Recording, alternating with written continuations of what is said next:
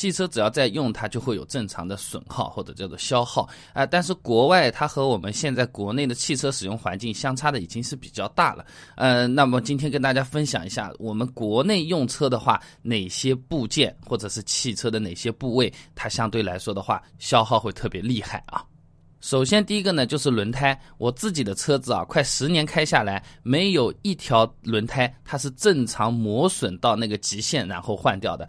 啊，这个在我们国内开车啊，算是比较明显的一个情况啊啊，什么扎钉、鼓包。然后呢，路不平，各种颠颠颠，把这个轮胎给搞坏了。甚至是有一些不怀好意的这补胎店，那是故意撒点钉子揽点生意，都是有可能啊。这个呢，真的是由我们国情决定的。路呢，现在真的不是特别的好，所以说轮胎的消耗也比国外要来的明显和厉害啊。再一个的话呢，就是汽车的油漆啊，什么沙尘暴啊、雾霾啊、酸雨啊，这些呢，对我们车子的油漆都是会有比较明显的伤害的，车子就会看起来显旧啊。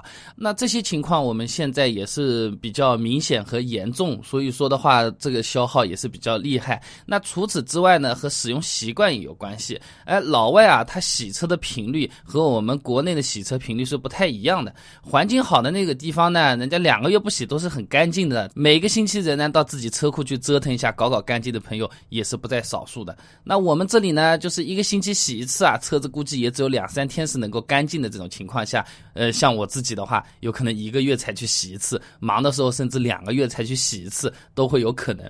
还有一些朋友呢，直接一句话，我等下雨啊。国内的情况加上我们大多数朋友用车洗车的这么一个习惯，造成我们的车漆老化的确是要比国外严重一点啊。然后呢，接着刚才的这种空气环境啊、雾霾天，这继续说的话呢，就是各种汽车上的滤芯啊，啊，在我们国内用车的话是特别的废的啊啊，你比如说什么雾霾、PM 二点五、汽油里面的烯烃、芳烃等等这种东西，油也不好，空气也不好，所以说凡是带个滤字的，在我们国内用车啊，要么就是换的更勤快，要么就是它能够持续的时间就会变短。那什么机油滤、汽油滤。空气滤、空调滤啊，这么这几个滤啊是特别容易坏掉的。说点数据给大家参考一下吧。比如说机油滤，那我们基本上是五千公里到一万公里之间这么换一换。那国外呢是两万到三万公里之间换一换。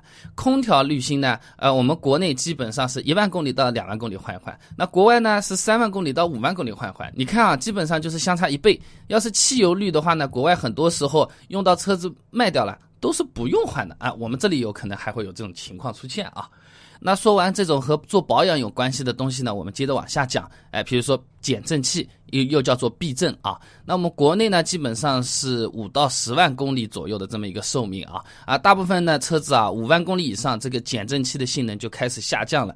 呃，比如说比原来更颠啦，没有原来更稳啦啊。部分这种路开的特别烂的车子，有可能避震都有可能会漏油啊啊。那再加上减速带，我们国内特别的多，各种各样的学校，各种各样转弯路口、工厂门口写字楼。门门口，呃，感觉就是我们哪怕在城市里面开路都是不平的，叮叮当当的这么来，呃，这个真的是高低差，有些地方啊都可以超过十厘米以上，这个对避震器的消耗真的是非常的大的啊。所以说啊，我们这个车子啊，到了五万公里前后的样子啊，去检查一下避震，还是真的是非常有必要啊。啊，再来一个嘛，就是变速箱了，这个大家都懂嘛。这个呢，不是马路的好坏，而是路上面的路况怎么样。啊，如果不是很堵的这种地方，你开起来就没有什么问题。我们国内走走停停多啊，这么低速的，这么呃五公里每小时、三公里每小时这么弄，呃，双离合变速箱就特别容易出问题。这即便是现在双离合变速箱，它程序是有一定的改良啊，但是呢，不能说完全不存在这些出问题的情况。呃，所以说各位朋友，双离合变速箱有可能每隔两次保养，让师傅去检查一下它的工作状态，及时的保养维修还是比较有必要的。提前预防是能够大大降低双离合变速箱出问题的这个情况的啊，啊，其实我们国内用车啊，消耗特别明显的部件很多，讲不完的了。那时间的关系，最后再讲一点吧啊，就是远光灯和喇叭，我们国内也是特别废的啊。以前不是还有一个吹牛的小故事吗？德国喇叭从来都不会坏的，怎么国内奥迪的的喇叭都会坏的？终于发现了，德国他们喇叭有可能一年才按十次，就是车子快撞上的时候按。我们这里的话，一年把人家二十多年的设计用量全部都用掉了，天天在那边按啊。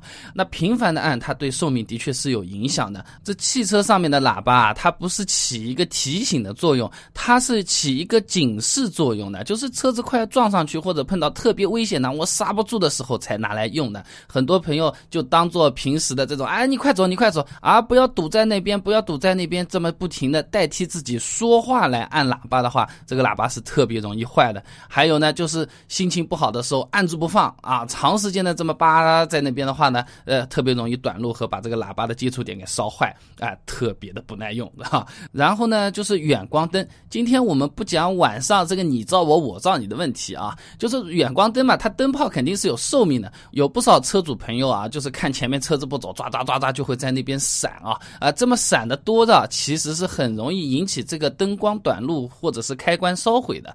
这个呢，相对来说是个意外，但是在我们维修厂里来看呢，因为这种。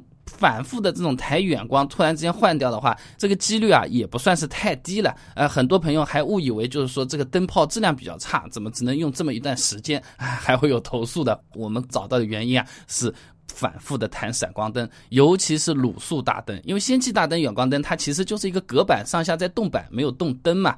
卤素灯远光和近光分开的四个灯泡的这种组合，特别容易被烧坏啊。那今天前面讲了这么多比较容易坏的部位啊啊，其实核心的就是两个原因，一个叫天气不好，一个叫路不好，对吧？呃，那么路不好，我觉得对于车子的影响是最大的。那么从损失的金额以及所造成的后果严重程度来讲的话，我觉得轮胎是比较重要的这种情况。前面我们也说过，啊，这么烂的路。开起来轮胎很容易被钉子扎破啊！这么换一条轮胎，呃，五六百、七八百，贵点一两千也都有，也不是笔小钱了。那我们这个轮胎好好的开，小心的开，它到底能开多长时间呢？一条轮胎它的寿命到底是有多长呢？我要是运气不好，我这个轮胎扎破了。要怎么去补？呃，这这维修厂里面他说这个补了那个补，蘑菇钉了，热补了，冷补，到底哪种补是比较靠谱的呢？那我呢，把刚才我想到的那些问题啊，去搜了一下资料，把它整理出来了。那如果各位朋友想要了解一下的话呢，不妨关注一下我的微信公众号“备胎说车”，直接在里面回复关键词“轮胎”就可以看到了。那我们这个公众号每天都会给大家推送一段超过六十秒的汽车使用小干货，那文字版。音频版、视频版都有的，大家可以挑自己喜欢的啊！哎，想要知道一条轮胎它的寿命有多长，轮胎扎破哪个补胎方法最好？哎，这轮胎里面有个小石子卡在那边，我到底要不要去抠掉？这种事情要不要紧？